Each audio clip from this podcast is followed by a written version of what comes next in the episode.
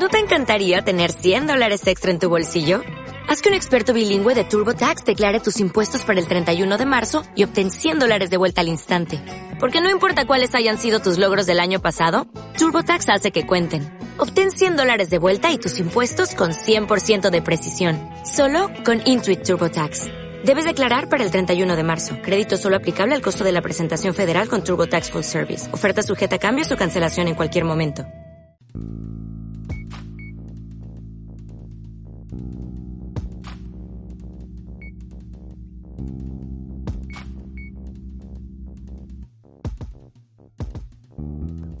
Buenas tardes, bienvenidos a Human Podcast. Podcast. A profesionales de Triana.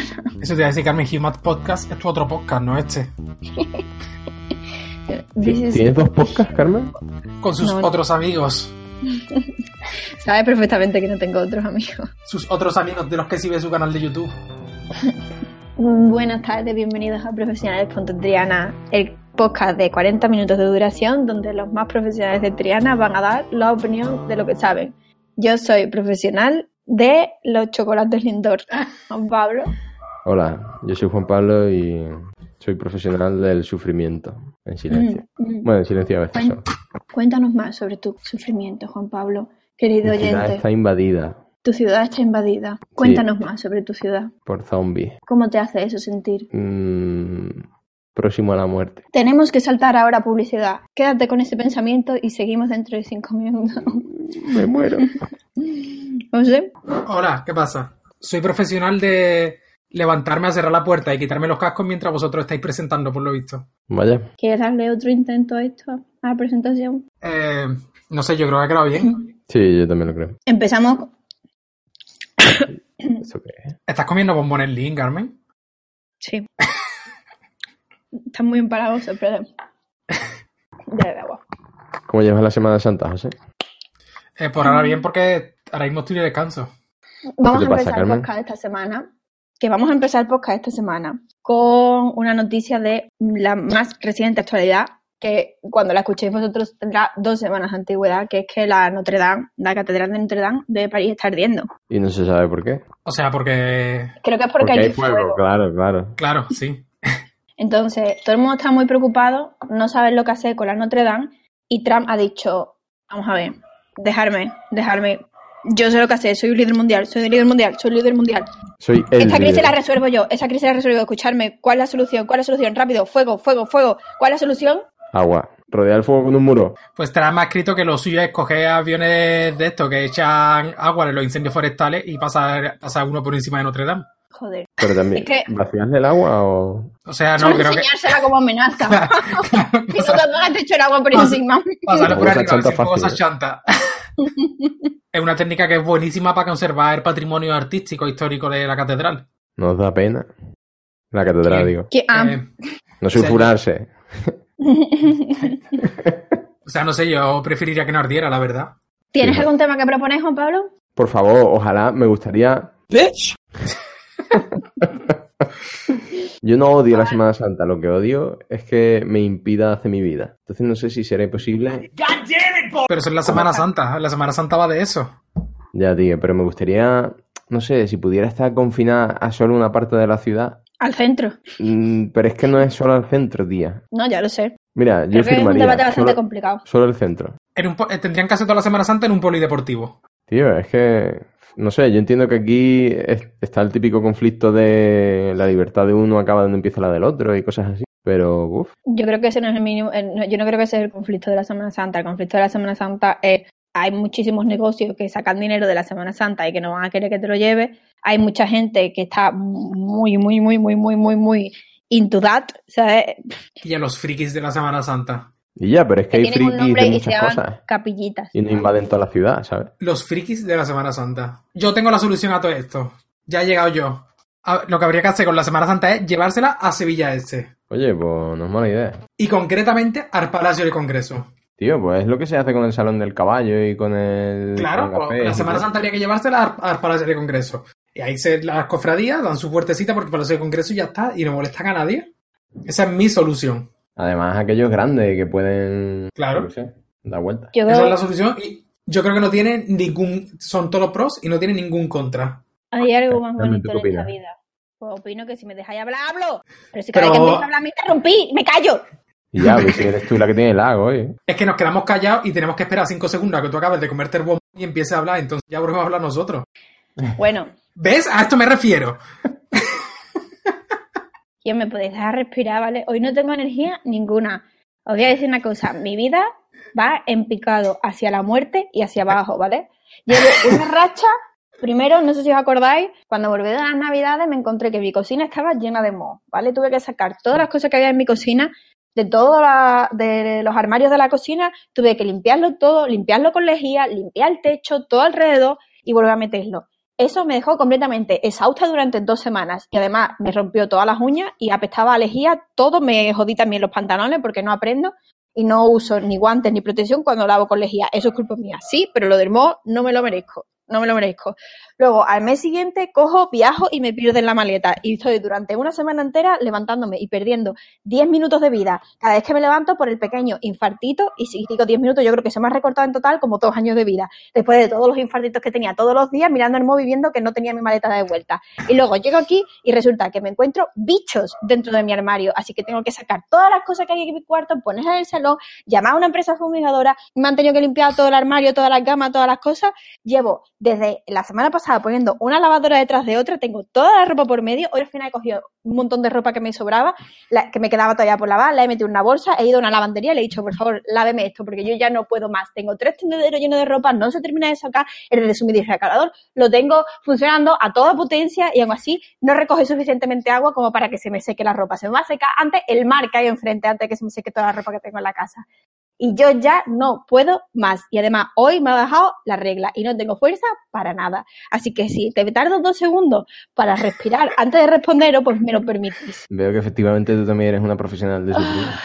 Gracias, sí. Podemos compartir nuestras experiencias y presentarnos hacer una exposición conjunta al quinto congreso de la, del sufrimiento que para Sara, pues, yo qué sé, en la iglesia del gran poder seguramente, porque creo que no hay un Cristo que sufra más que el Cristo del gran poder y tampoco hay nada más bonito, y lo con lo de la Semana Santa, que ve a la esperanza de Triana cruzando el puente de Triana en la madrugada, ya amaneciendo, con todos los nazarenos que han pasado por delante y la banda sonora, o la banda sonora, la banda del paso sonando detrás del paso.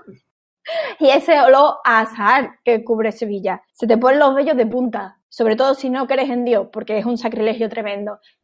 Yo estoy en contra de llevar la Semana Santa a Sevilla Este al Palacio del Congreso. Y he escuchado muchas veces el argumento y entiendo tu argumento, pero a mí me gusta. Entiendo que es un poco por culo que durante una semana la ciudad no fun- funcione bien.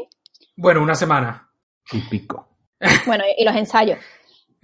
Eh, O sea, es si lo sumas todo es aproximadamente un mes. pero, ¿y el rocío qué? ¿Eh? Que cuando sale las carretas no puede ni siquiera coger el what about the- ¿eh? del rocío, de, de, ros, de rocío. Estás diciendo como si alguno de los que estamos aquí fuéramos al Rocío en algún momento de nuestra vida. Pues es verdad. Yo he ido Y una vez. bueno, pues hab- hablemos sobre el rocío. ¿Has ido al rocío? Sí, en Navidad. O sea, ir a la aldea, pero no he hecho la Ya, pero no ha hecho la del Rocío. Claro. No, yo fui en coche. Mira, yo llevo, yo llevo muchos años quejándome del Rocío porque he pasado por delante de mi casa y me cortan todos los autobuses, así que... Eso es la bajona. Oye, estoy pensando que la feria también la podríamos llevar a Sevilla Este. La feria lleva un montón de años diciéndole llevarle a echar con la pava, pero no se mueve nunca de su sitio. No, pero el charco la pava no, que yo trabajo al lado. Me suda todo el coño que trabaja al lado- al lado, que no se toca la feria. Tía, pero Se acabado. Sevilla, Sevilla No se toca la feria. Sevilla Este que pone más cosas. Todo lo que no queramos a Sevilla Este. En Sevilla Sí, este se no. puede llevar a Torre Triana, porque Si vaya la gente mierda. Eso de también. Sevilla Este se queja de que allí no hay nada, pues vamos a llevar cosas. Eh, Sí, Sevilla Este se, pero la tendrían, feria. Hostia, la feria no se toca. se tendrían que haber llevado a Torre Pelli a Sevilla Este y hacer la feria en Torre Pelli. Anda que no. y Venga, esa torre luego. tiene muchos Aquí hemos metros. terminado, este es el último capítulo de Profesionales Fondo Triana y el capítulo final de nuestra amistad. ¿Cómo dices eso, Carmen? ¿Cómo dices tú que se quite la feria? Yo no he dicho que Ole, la ole, la feria. que, la que la feria. muevan. Eso es lo mismo que quitarla. Quitarla de donde está. La feria está entablada. La feria está ahí. Aunque ah, de repente, vamos a ver, ¿tú has visto que se cambian las calles? ¿Dónde está la calle, dónde está la calle San Jacinto? No, la calle San Jacinto ahora está en Sevilla Este. ¿Dónde está la, dónde está la calle Joselito el Gallo? No, Joselito el Gallo está en Sevilla Este. No tiene sentido ninguno. ¿Dónde está Juan Belmonte? No, Juan Belmonte ahora está en Sevilla Este.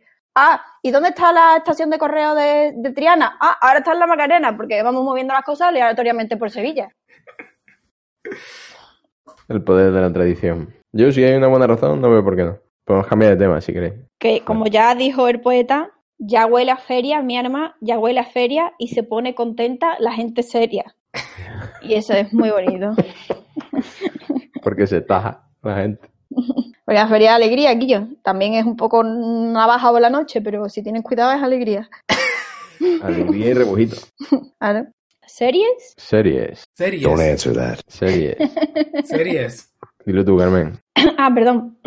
Series. Me he visto la segunda temporada ya entera de Sabrina, las chillonas aventuras de Sabrina. ¿Y qué tal? ¿Y qué te ha parecido? Coméntanos tu opinión. Está todo bastante bien, excepto todo lo concerniente a Sabrina. Es un- un- Interesante. el personaje tenía cierto encanto en la primera. En ¿Consideras que. Sabrina es un personaje importante para la serie de Sabrina? es importante en el sentido de que es lo que hace que la serie haya ido muy mal en esta segunda temporada. Es que toda la trama relacionada con Sabrina es una mierda. No tiene sentido ninguno. La tía actúa aleatoriamente. No hay ningún tipo de coherencia con ese personaje. Y no sé. Y además ¿Vas a me pone muy- Bueno, ya terminado la segunda temporada. Le daré una oportunidad a la tercera, aunque la premisa de la tercera es cuanto menos floja. Porque, bueno, no quiero hacer spoilers de esta serie, o a lo mejor lo haré un poco más, más adelante. Pero toda la, toda la trama en la que se ve envuelta Sabrina me da igual, no tiene coherencia ninguna, es vaga, no tiene calidad, no me gusta. Ahora, todo lo que rodea al resto de los personajes es excelente. Sigo siendo súper fan de las dos tías de Sabrina. Eh, Son las dos maravillosas. Está la, igual que está el anticristo, pues está la anti-Brenda. Siendo Brenda la típica tía americana que vive en los suburbios y va a misa y prepara la comida para su hijo y, la y todo el mundo le dice, "Ah, Brenda, pero ¿cómo tienes tiempo para todo? No lo entiendo. Y Brenda, Mm, Me tomo droga. al final es eso siempre lo que le pasa a Brenda. Brenda siempre toma droga. Pues mucho sabía, lo sabía. Y eso, pues está mucho. La Zelda es la anti-Brenda. Y me encanta el personaje. Pero es que Hilda es una máquina. Cada vez que sale Hilda me encanta. Entonces, yo creo que podríamos quitar a Sabrina de la serie, ¿no? Se Claro. podría hacer un fan. ¿Cómo se llama? Seguro ustedes lo saben. Fanfic, No, cuando un fan remonta toda la, todo el vídeo, como. Un el- fan cut. Sí, eso. Ah. Y quitar a Sabrina. claro, quedaría un poco raro porque también las motivaciones de los personajes vienen alimentadas por la historia que le está pasando a Sabrina. Pero a lo mejor queda guay, ¿no? Bueno, yo lo creo vería. que podría quedar guay. Y para mí la historia estelar de esta temporada es la de Teo. Además me parece un Teo actor va a casa. súper guay. Claro que- ¿Teo tiene algo que ver con el. con el muchacho del libro? Teo compra fruta. Teo transiciona, ¿te imaginas? Teo acepta su cuerpo tal y como es. Mm, Teo, Teo desafía la disforia. ¿Eso qué es? La disforia. Teo es un máquina. La disforia es cuando tienes un problema con alguna parte de tu cuerpo que no se corresponde con la, con la idea que tienes de esa parte de tu cuerpo. Por ejemplo, imagínate que tú tienes una idea de tu mano y ves de tu mano y tu mano no es así y te produce rechazo. O como cuando te despiertas y estás despeinado y dices, eso no es Eh, mi pelo. No, No. exactamente igual. Ah, vale. O sea, es como si fuera eso, pero no pudieras modificar tu pelo. Ah, vale, vale. O la gente te Entonces- dijera que la gente te dijera que haces queriendo modificar tu pelo. Porque tengo mucha laca. La disforia también está relacionada fuertemente con una presión social que hace que tú tengas unas expectativas de los cánones de tu cuerpo que no puedes alcanzar y eso te produce un malestar eh, psíquico y emocional y bueno y eso se suele dar eso se suele dar mucho en las personas transgénero porque claro eres una Total. mujer tienes un pene y la sociedad te dice que eso no funciona Las así mujeres no tienen pene. eso es lo que te dice la sociedad y eso es lo que hace que tengas una disforia de género fuerte y que Joder. es un grave problema en nuestra sociedad. Y pues, es culpa nuestra. Bueno, pues Cío es un chico trans y creo que el actor también es un chico trans y además es muy bueno, es uno de los mejores actores de la serie, junto con las tías de Sabrina. Y, y a mí eso me ha convencido. O sea, la serie, no sé qué nota le daría a la serie, pero gracias a la historia de Teo yo me ha gustado mucho. Y entonces, del 1 al 10. De, pues a ver, le daría a lo mejor un 6, Ocho. Así que si lo sabes. Un 5 y medio, 6.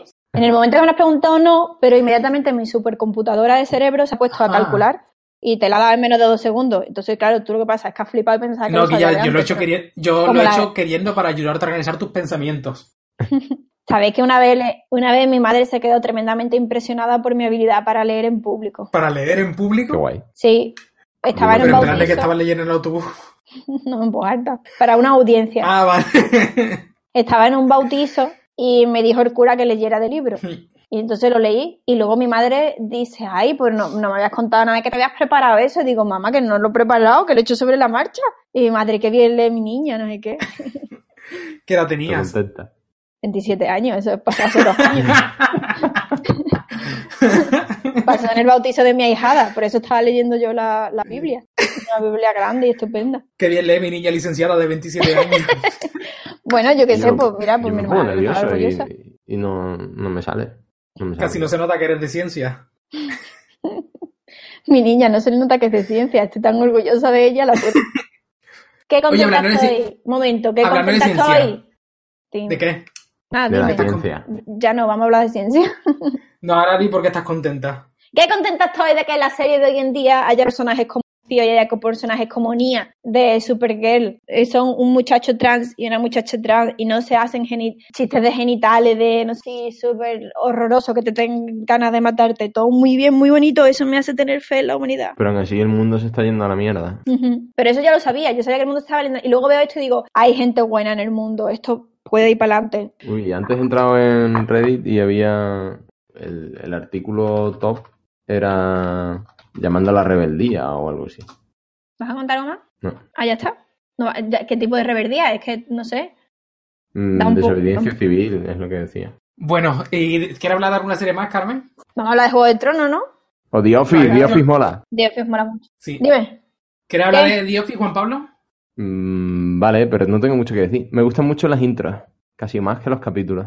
Los cold opening, ¿no? Del sketch al principio de cada capítulo, Sí, ¿no? tío, me parece. Ah, vale. Es que me parecen buenísimos, buenísimos. Me gustan mucho, me río mucho, me río más que eh, durante el capítulo. Están muy chulos. El de prevención de incendios. Es muy guapo. ¿Cuál era ese? En el que Dwight le mete fuego a la oficina para Sí. entrenar. Ah, pero ese es el capítulo, ese no es el lo que viene No, antes de... No, es el sketch inicial, creo. ¿En ¿no? serio? Opening también de eso, sí. Lo que pasa es que había algunos que eran bastante largos. Es Sí. que había algunos que se ponían bastante largos. Y ese tiene trascendencia luego a- Claro. al capítulo. Stress Relief, me parece que es. El Ah, ¿sí? capítulo 13 de la quinta temporada. Hay un capítulo que se llama Scott Tots, que todo lo que te diga es poco. Qué guay. Ya está, Bueno, pues- ya, ya he terminado de hablar de The Office, gracias. Muy bien. Juego de Tronos. ¿Habéis vi- ¿Habéis visto Juego de Tronos? Sí, No. quiero... ¿Tú la seguías, Juan Pablo? No, Ah, vale. Entonces no te importa que hablemos de ella, ¿no? no. Muy bien. Quiero empezar esta sección sobre Juego de Tronos Sí. leyendo. Ahora tengo una afición favorita que es mis Mongo Reply favoritos de, de Twitter. Pero se me ha olvidado guardar la mitad de ellos, así que solo tengo uno sobre Juego de Dice uno, os veo preocupados por el final de Juego de Tronos y yo solamente os recuerdo que a una serie no la define su final, sino el viaje hasta llegar ahí. Acabar un producto que sea alargado en el tiempo siempre resulta difícil, y más si tienes que cerrar tantos arcos argumentales. Porque claro, iba a salir, ¿no? Y está gente con mucho IP y esta persona, pues bueno, pues Muy cierto. si la habéis disfrutado, pues ya está, ¿no? Entonces, nota coge y dice, yo lee esto y dice, yo no estoy preocupado, nunca la vi, no me interesa verla tampoco, así que estoy bien, saludos. Eso lo podría haber escrito yo. Bueno, yo vi un cacho. ¿Por qué escribes nada? ¿Para qué escribes nada? Venga. A mí me gusta que Juego de Tronos ha salido en Semana Santa y lo primero que sale es una procesión de Semana Santa, pero no son nazarenos. Así que debe ser la, la Esperanza Macarena, porque son como los armados de la Esperanza Macarena. Entrando en Invernalia, en la, en la- en fila de dos, con, con las cosas estas a cada lado. Me ha parecido muy apropiado. Timing apropiado. La primera escena, Sí, ya. Lo- los soldados. los armados, sí. Los soldados en formación llegando al fuerte. Ahí estamos. Va. Es una referencia, es una metáfora, porque está en esta semana. Creí que estabais hablando de Notre Dame. Eh, no. ¿Quién está entrando en Notre Dame? ¿Están entrando gente? ¿Están entrando los armados de la Macarena en Notre Dame? ¡Hay un lobo! ¡Veo un lobo!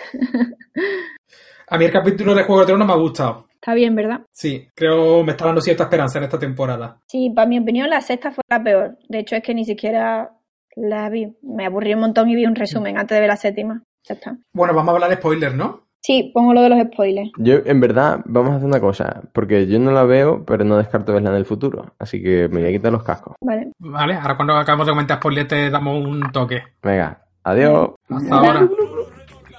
Me parece bien que hayan confirmado ya lo que todo el mundo sabía de Jon siendo Targaryen. Pero que se lo dijeron en la otra temporada, en la, ant- en la pasada. Eso ya se sabía Sí, de ¿no? antes. Yo no puedo acordarme de todas esas cosas eh, de un año para otro. Eso ya lo decían. Y lo- se lo dijo, mm, no sé si te acuerdas, pero estaba Samuel en la ciudadela y estaba la otra al lado, la novia, Gilly, diciéndole, Ah, verdad, Samuel, sí. Samuel, Samuel, que yo. Shh, Gilly, espérate, tengo, estoy muy concentrada, ahora mismo no, no puedo... Pero Samuel, escúchame, shh, Gilly, en serio, no, estos libros no se van a copiar solos, hay que hacer la copia, no se van a copiar solos. Y la tía flipando, y luego llega Bran y le dice, dice Samuel, dice Bran, no soy Bran, Samuel. John es el verdadero rey. Y él, ¡ah! y yo si fuera la tía diría, me cago en tu puta madre. Siempre le echas cuenta a la gente antes que mí. Te lo llevo diciendo un rato. Seguro que también le dice, le dice, Guillo, prueba el tiramisú, que está todo bueno. No, no quiero probarlo, que me da va a comer con tus amigos y le dice, hostia, qué bueno el tiramisú, ¿sabes? Y luego va y dice, y ya, he probado una cosa que está todo buena, que es el tiramisú. Muerte a esa persona. Da igual. Que ya se dijo la temporada pasada. Vale, Lo único no que estamos esperando bueno. a que Bran diera la señal, en plan, ahora es buen momento para decirlo. Cuando, cuando se han reunido, antes no se lo podía decir. Si no, no, si antes se han visto. Ah, sí. Yo no me puedo acordar de todas estas cosas de un año para otro. Ya, ya. Pero que Bran estaba ahí un montón de veces y no, ha- no ha tenido a bien. Es que encima es un cabrón, ¿sabes? Porque él lo sabía y dice, hostia, esto es tela de difícil de decir. Entonces Ah, esperado espera que que se me diga que empieza a follar. No, espera que se, a decírselo que empieza a follar a su prima. Pero también es que, es que cuando se han visto, dice, No se lo podría ya. decir, o podría esperar a que se lo diga a otra persona y no me como yo el marrón, ¿sabes? No es su prima, es su Yo- tía, por cierto. Ah, vale, perdón. Mucho más. No, no, no, si no digo, no digo que cambie nada, solo estoy puntualizando que no es la prima, que es la tía. Pero bueno, ya los dos son Targaryen, ya es un matrimonio normal en el mundo de Westeros. Mm. Durante los primeros 10 capítulos, los primeros capítulos, bueno, no sé si te fijado, pero durante los primeros 10 minutos del capítulo, sido más o menos, los guionistas nos arrepentimos mucho de haber tratado a Sansa como una idiota y estamos intentando compensarlo por todo el odio que ha recibido en las redes. Durante 10 minutos era solo, "Mm, ¿y tú te lo crees? Tú eres listo. Y todo el mundo, hostia, la Sansa es súper lista. Y ahora tú que dices que la Sansa es lista, Sansa es la más lista que he conocido yo nunca. Eh, oye, eh, tú que, oye, parece que has cambiado, Sansa. Es que, bueno, ni te digo cómo hago las cuentas ahora mismo de memoria sin usar los dedos, ¿sabes? Eso sí, un O sea, un poco obvio. La han tenido que o sea, hacer muy obvio. Sí. O sea, sí, pero la sutileza nunca ha sido el fuerte de de D&D. Cuando dices de ID te refieres a todo lo que sea de- parecido a dragones y mazmorra, ¿no? No, no, me refiero a, a los productores. Ah, vale. Yo pensaba, hablando de Dungeon and Dragon. A los dos productores ejecutivos, me Vale. refiero. Está bien que intenten ser sutiles porque cuando intentan ser sutiles la ponen lía. Eh, ¿Tienes algún ejemplo en mente? O... Visto lo visto, está claro que no me acuerdo de lo que ocurrió el año pasado en la, en la serie. Así que tampoco me voy a acordar de ejemplos concretos. Ya, ya. En mi opinión, desde que la serie cayó en picado, desde que George R. R. Martin dejó de estar involucrado en las tramas, le hicieron todo mm, de forma muy burda. Y no, pare- no pinta tan mal esa temporada, ¿verdad? Eh, no, por lo menos el primer capítulo me estaba dando esperanzas. Pero Quillo, ¿no te parece un poco que la Daenerys debería ra- la raja un poco? Eh, tú sabes que ya ahora es reina. Ya, pero va a un sitio y dice, tío, es que a ver si tu familia no me va a aceptar. Y se sienta y dice, pues a ver qué le damos de comer a los dragones. O comerán lo que ellos quieran. Y luego dice, Pero es porque que, creo que a tu hermana, es que creo que a tu hermana le caigo mal. Bueno, Es que ahí están las dos peleando. su- Está la Sansa también, estaban las dos peleas. pero es que a mí me parece que la Sansa tiene todo el sentido del mundo. Es como un Sansa. perdón, Como- pido perdón. Porque es verdad que la gente está eh, diciendo, bueno, y, hemos- y toda la gente que hemos traído y dice ella, bueno, también tendremos que tener en cuenta que a lo mejor no tenemos comida para tanta gente y para dos dragones. Que me imagino, yo- dice, yo no sé, perdóname señora, yo no sé mucho de dragones, pero parece ser que estos bichos tremendos, grandes, me da la sensación de que deben de ingerir una cantidad de calorías importante cada día, ¿sabes? Y va la tía, mira hija, es que perdona. Si quieres que la familia de tu novio te apruebe, no puedes ir. O luego no te quejes, ¿sabes? Es que ella está acostumbrada a tener ejércitos de esclavos, entonces cuando la gente le responde, pues nuevo para ella. Hay un momento que me da la sensación que iba a decir, tu hermana no me ha hablado bien, mátala. Y ahora el John está también con- un poco contrariado porque se ha enterado de que lo de que la dan Te amigos. ¿Puedes repetir, por favor? Ah. Sí, sí, sí, sí, sí, sí, ya lo- sé de por dónde va, sé por dónde va. Que sí, ese awkward moment que dice, yo, tu tía ha matado a mi padre. Dice, pero si mi tía está muerta. No, no, esa es tu madre, no tu tía. Tu tía me refiero a... Tu, tu tía me refiero a tu novia.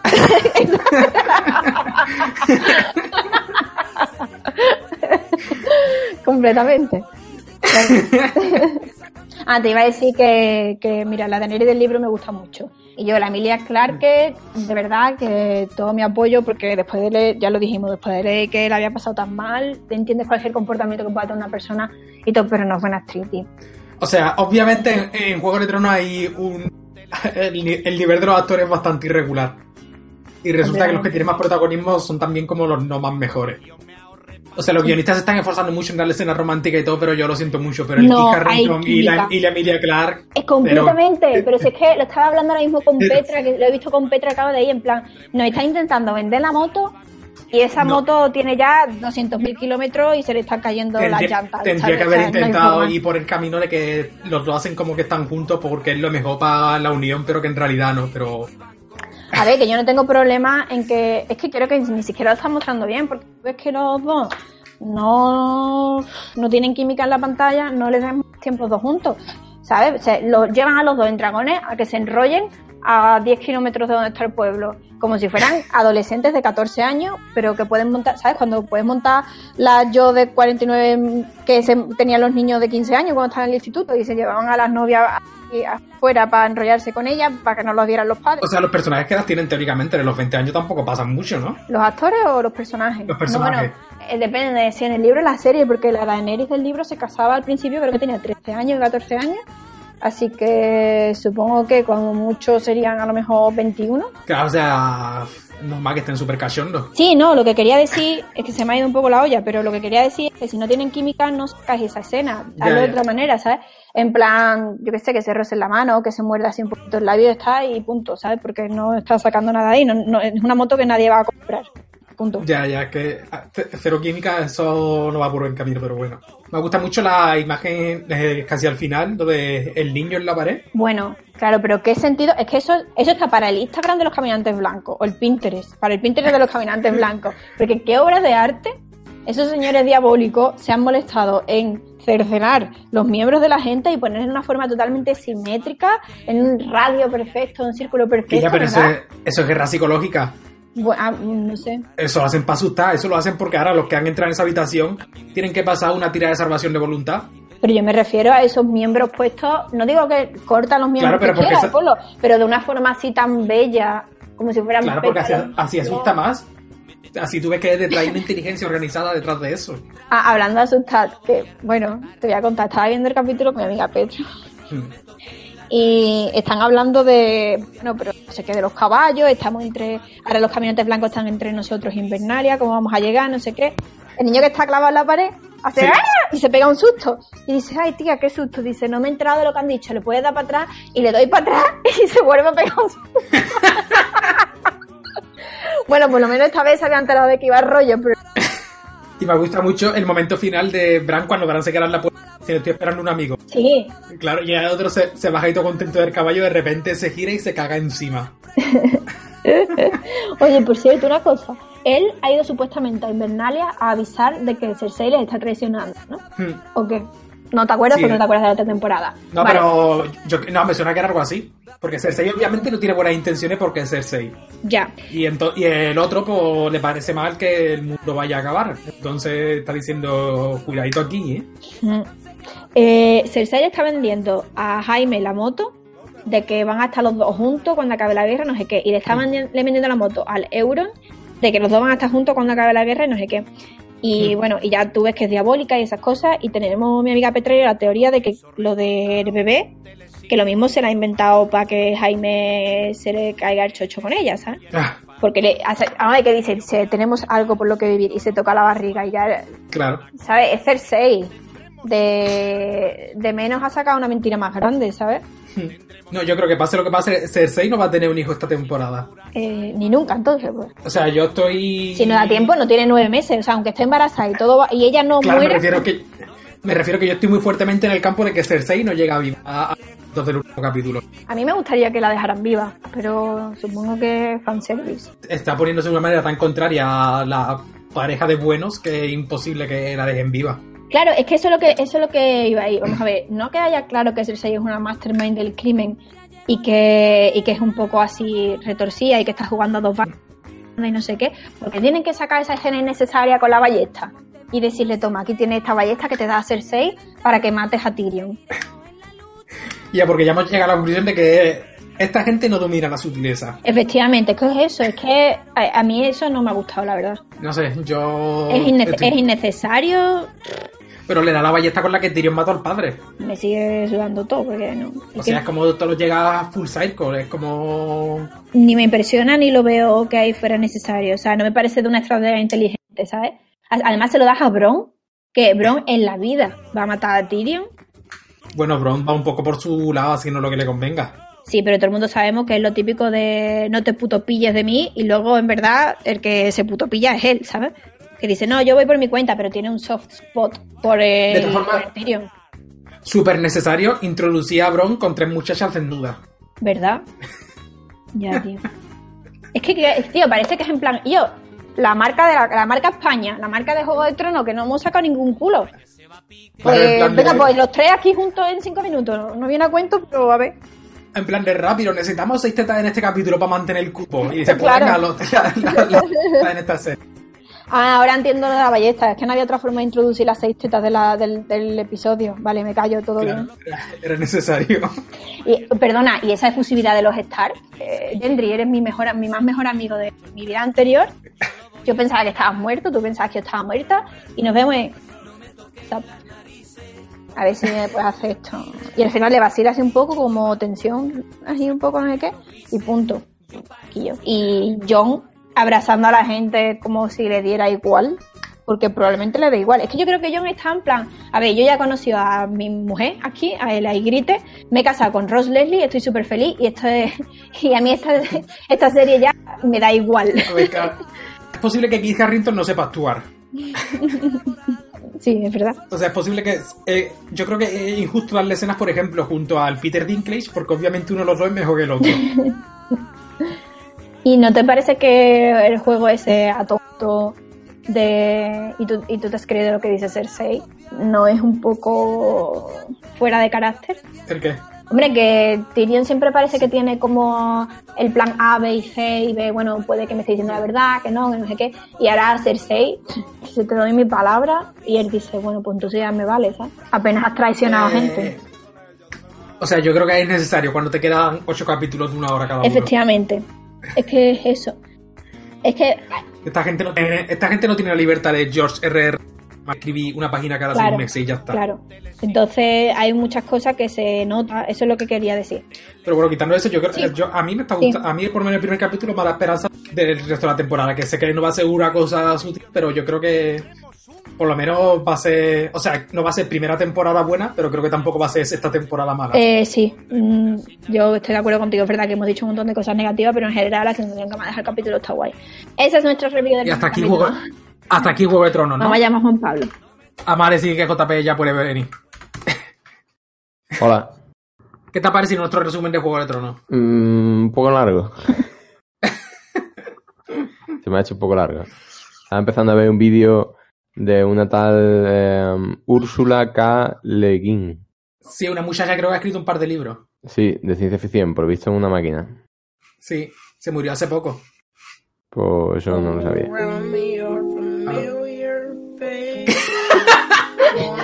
Carmen, por favor. Eso es un tema. Sí, me parece apropiado porque Sí, pero no, no esa versión en concreto. Bueno, ¿esto que has puesto?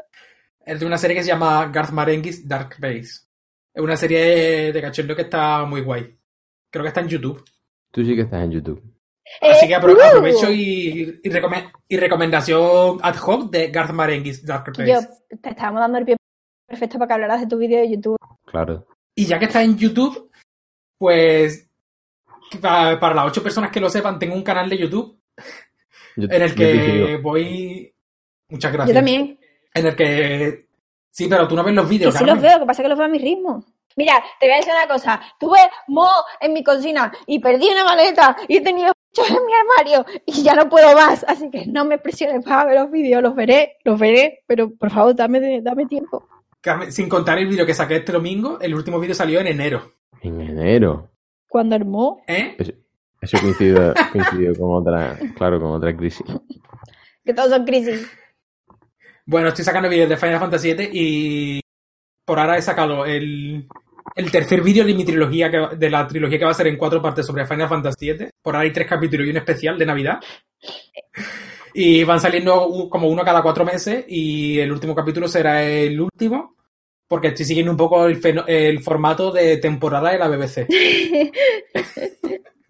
Son de 40 minutos como nuestros podcasts. Hay algo- lo- el primero creo que son como 20 minutos, eh, los otros dos son de 40, de 50 y el especial son 10 minutos. Y además la frecuencia de salida es, no hay frecuencia porque es aleatorio.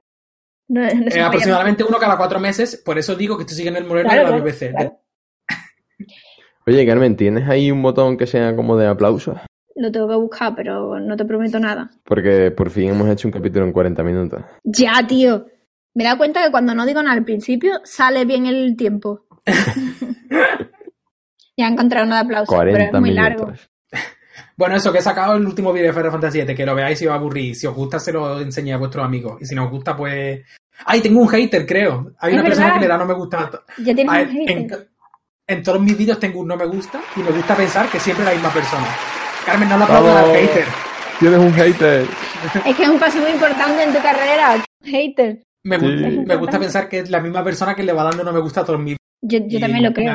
Yo creo que es alguien que se ha, se han reverbenado y ha dicho, "Oh, no me gusta, ¿cuántos más vídeos tiene? No me gusta, no me gusta, no me gusta. Me, me agrada tener, que alguien me tenga así en sus pensamientos, la verdad. Claro. A lo mejor es alguien Me hace le gusta sentir la. Semana Santa. ¿Puedo, se me permite aquí recitar otra poesía que me viene a la cabeza? Que me gusta que me diga que me han estado criticando. Que me han estado criticando.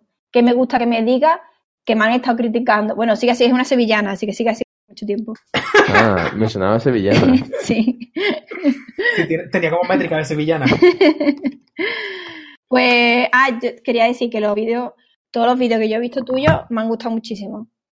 Me ha asombrado. Gracias. Yo ya sabía que eras un profesional y te tengo en alta estima y aún así me han sorprendido positivamente.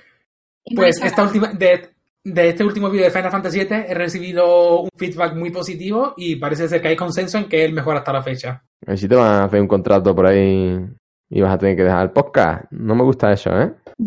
Yo lo Ya contrataría. en- Dentro de, de cuatro meses, algo así, sacaré la última parte. Y por el- de mientras quiero hacer un vídeo de Yakuza, que es una saga de juegos que está muy guay. Y el, prim- el primer Yakuza me ha sido donado de manera muy altruista por Esther, para, porque dije de bromas que me lo regalara y me lo ha regalado. De broma. Joder.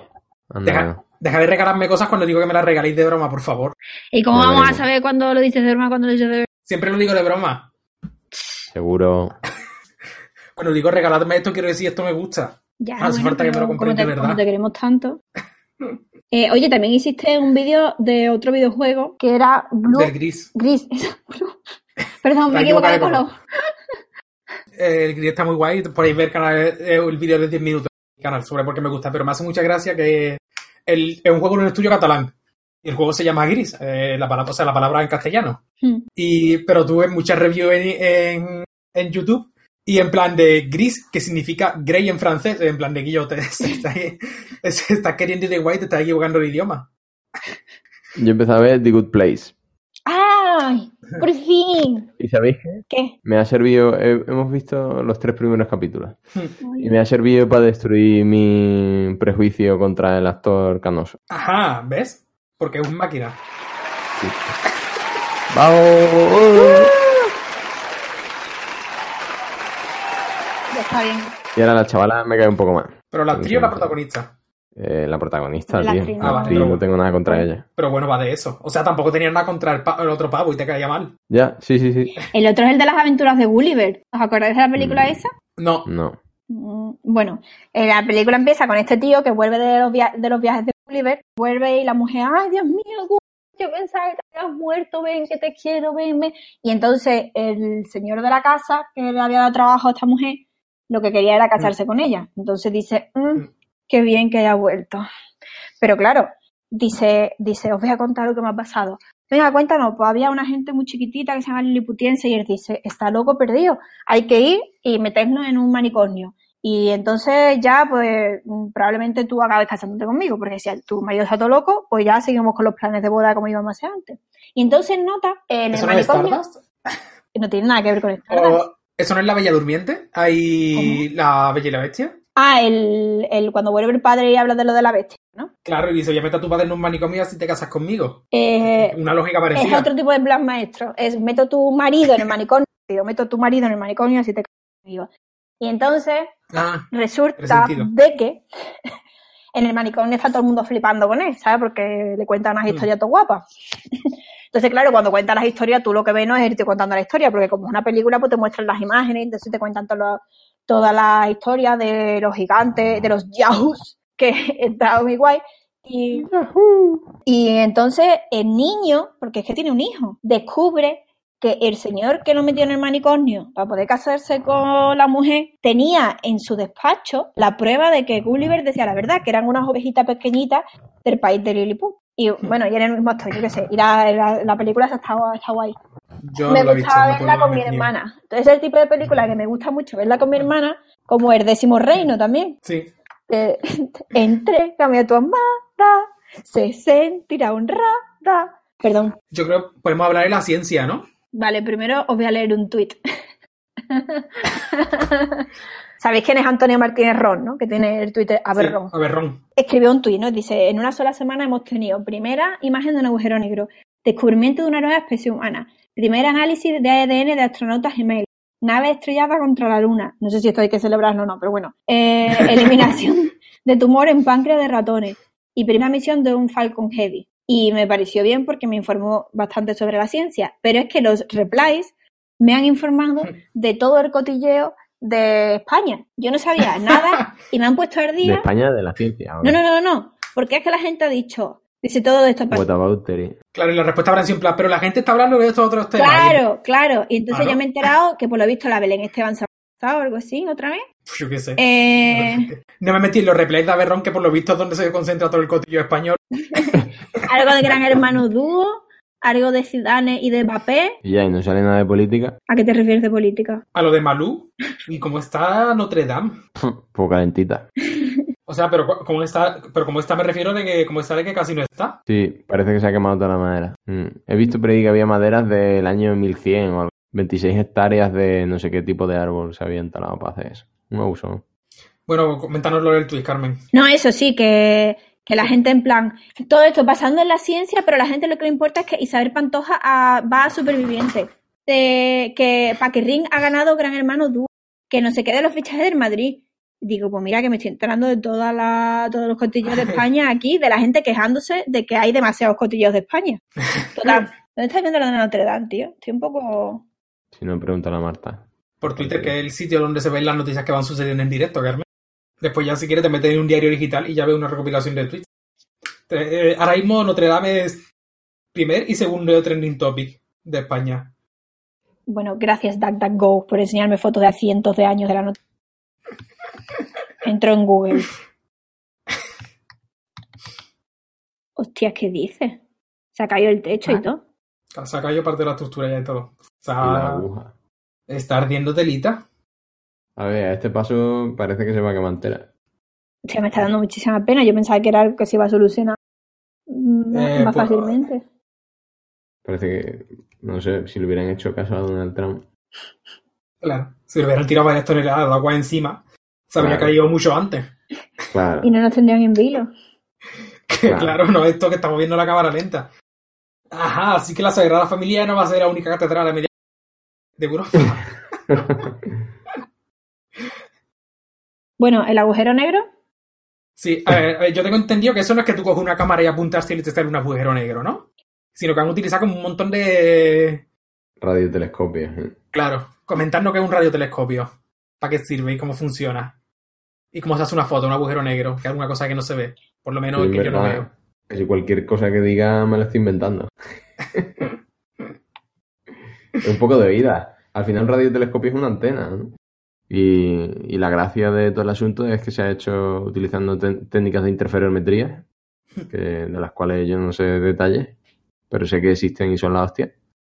Y que te permiten algo así como eh, utilizar, utilizando diferentes observatorios en la Tierra, ¿no? Y Mm. tomando imágenes altamente sincronizadas, pues obtener un resultado equivalente al que obtendrías utilizando un radiotelescopio del tamaño, del mismo tamaño de- que la distancia entre los dos radiotelescopios más lejanos. ¿no? O sea, es un auténtico abuso. En la práctica se han usado radiotelescopios de América y de Europa, y no sé si de otros sitios, pero al menos de América y de Europa. Y a ver, es como si hubieras usa- usado un radiotelescopio del tamaño del Atlántico o algo así, ¿sabes? Para que nos hagamos una idea. Pero ¿eso cuánto es en campos de fútbol? Co- Como más de 10. como por lo menos 100 Santiago Bernabéu, ¿no? O, in- o ¿Así de facha? más. Yo me he visto de esto un vídeo de YouTube de 10 minutos, con lo cual ya me considero un experto en el tema, Ah, pues que cuéntanos. me dejó la cabeza súper loca, porque son cosas que en realidad si las piensas son así, pero que cuando te lo planteas son una locura. Y que en El del nota que- que hace la maqueta, el del nota que hace la maqueta todo guapa, que va colocando los elementos. Sí, eh, bu- ese vídeo es buenísimo, a mí me ha gustado mucho.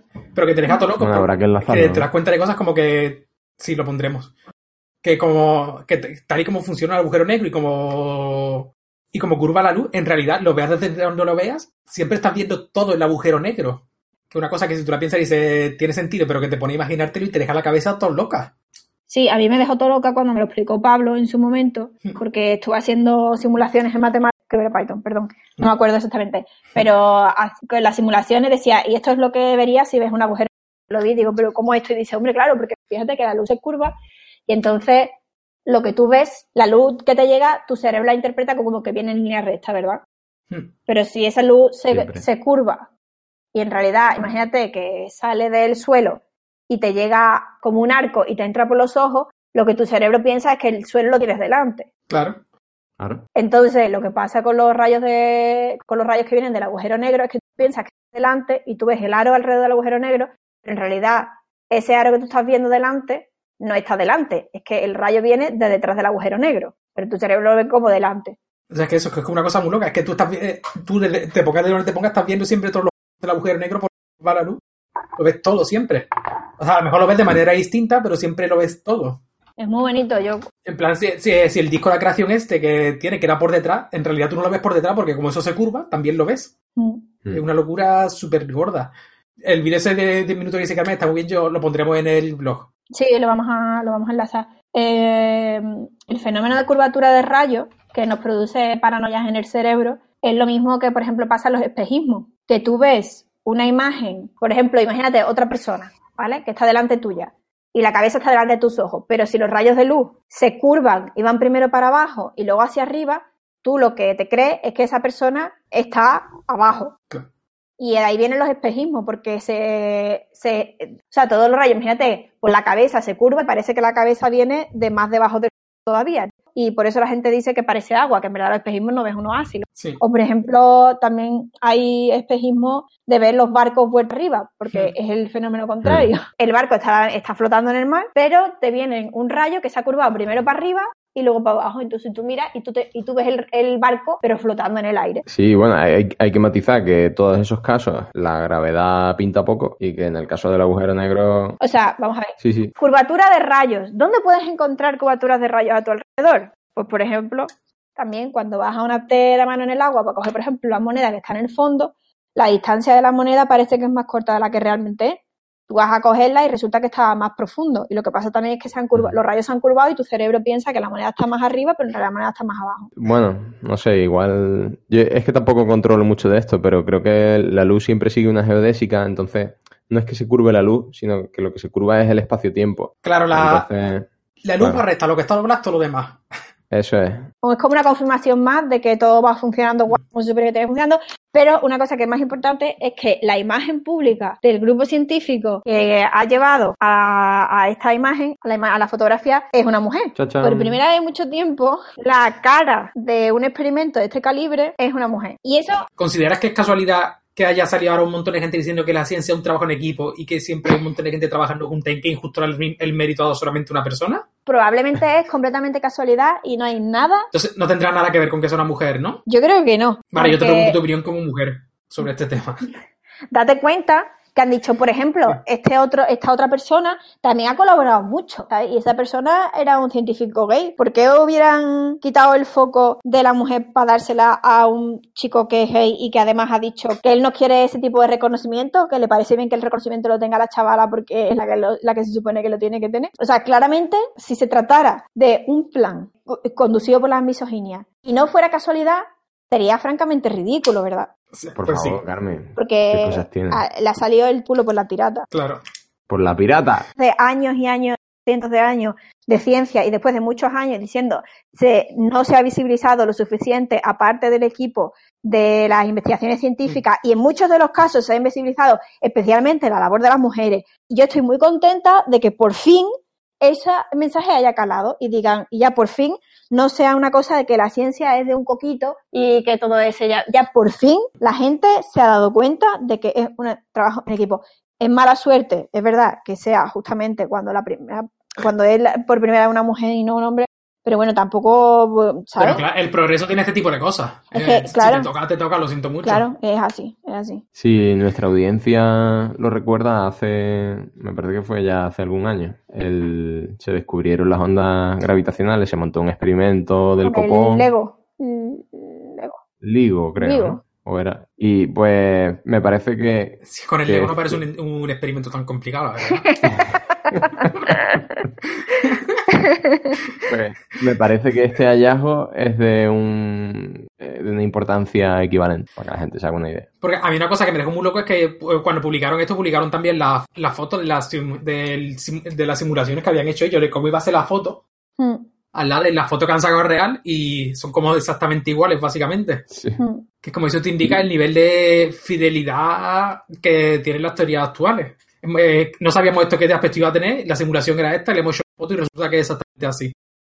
Y, según he leído en, en Reddit, han usado mucho, mucho Python, NumPy y herramientas de software libre. Hmm.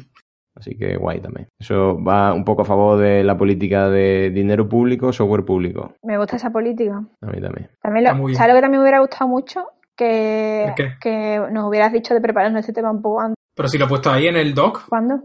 Ha quedado guay, creo.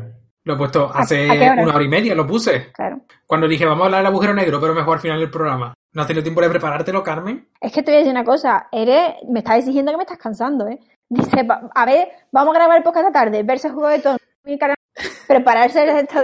A ver, es que me voy a tener que pedir una excedencia para poder Yo cumplir también. con todas tus expectativas. Carmen, tú sabes que tú siempre cumples con mis expectativas. Creo que el tema del agujero negro no lo podíamos preparar un poco. No. Mucha felicidad. Hasta aquí. Muchas gracias por escucharme una semana más. Adiós. Que Adiós. descanses, Carmen. Venga, adiós. Adiós. Adiós.